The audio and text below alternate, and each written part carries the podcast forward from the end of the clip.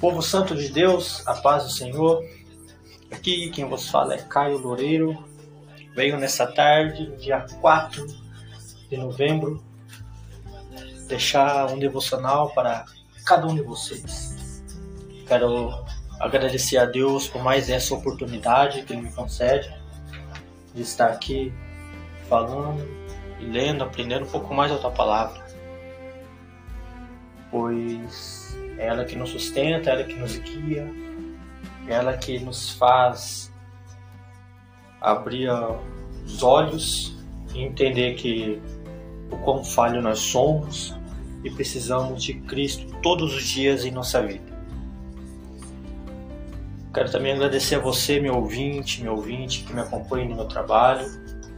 Agradecer a todos vocês que me ajudam, me ajudam nos compartilhamentos, na divulgação e também tiram um tempinho ali, 10 minutos do seu tempo para ouvir essa meditação, essa palavra. Amém? É, quero compartilhar com vocês o devocional dessa tarde que se encontra no livro de Salmo, Salmo 62, no verso 5. Abra sua Bíblia, vamos ler, vamos fazer essa leitura. Salmo 62, no verso 5, nos diz assim: Somente em Deus eu encontro paz, e nele ponho a minha esperança. Salmo 62, no verso 5. Somente em Deus eu encontro paz, e nele ponho a minha esperança. Meus irmãos, há horas que, que tudo que a gente quer é um pouco de paz. O dia foi pesado no trabalho, a volta para casa foi mais demorada do que de costume, e na chegada aconteceu uma discussão com os filhos. Um pouco de paz, por favor. É o que a gente pede com um tom de voz mais forte do que o desejável. Davi estava no seu limite por causa da pressão que vinha de todos os lados para o derrubar. Então ele se queixa: até quando, até quando todos vocês atacarão um homem que é mais fraco do que uma cerca derrubada? Isso vemos no verso 3 do mesmo, do mesmo capítulo. Então, conversando com a sua alma aflita, ele olha para o alto e, com fé no Senhor, diz: Somente em Deus eu encontro paz. É dele que vem a minha salvação.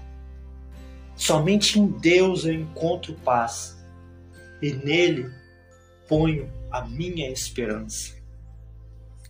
A falta de paz que consome o ser humano internamente vem da separação que houve entre a criatura e o Criador.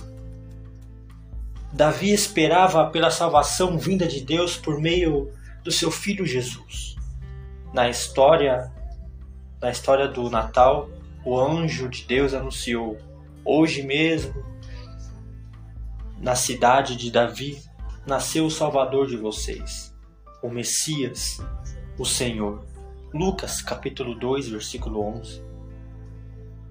E então uma multidão de anjos cantou: Glória a Deus nas maiores alturas do céu, e paz na terra para as pessoas a quem ele quer bem.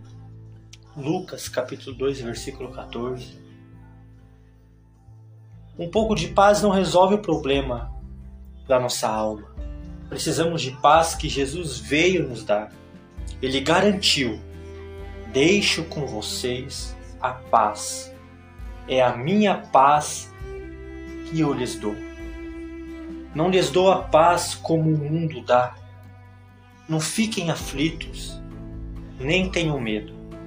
João capítulo 14, versículo 27. exercitar esta paz de Jesus não apenas torna o nosso ambiente mais agradável, mas faz com que mais pessoas conheçam o amor de Deus e também recebam a paz eterna. Glória a Deus. Meus irmãos, é, vivemos sim tempos, momentos difíceis na nossa vida, diariamente. Diariamente. É luta, é prova.